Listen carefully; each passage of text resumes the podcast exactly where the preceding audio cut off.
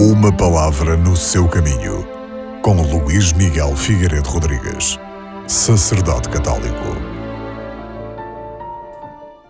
Na Epístola de Santiago, o apóstolo faz duas perguntas que ainda hoje são muito incisivas. E diz ele: De que serve a alguém dizer que tem fé se não tem obras? E poderá essa fé obter-lhe a salvação? A pregação de Santiago é muito concreta.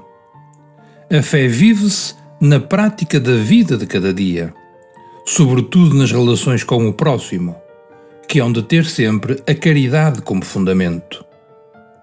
A fé supõe aceitar totalmente a palavra de Deus, no pensar, no desejar, no agir. Acreditar não é apenas admitir com inteligência a verdade que a Igreja ensina.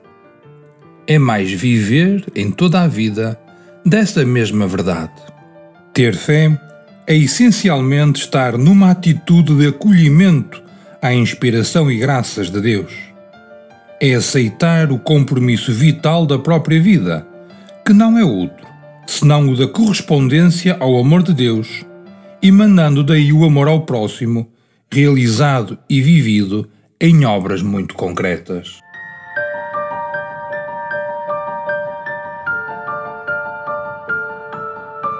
Uma palavra no seu caminho.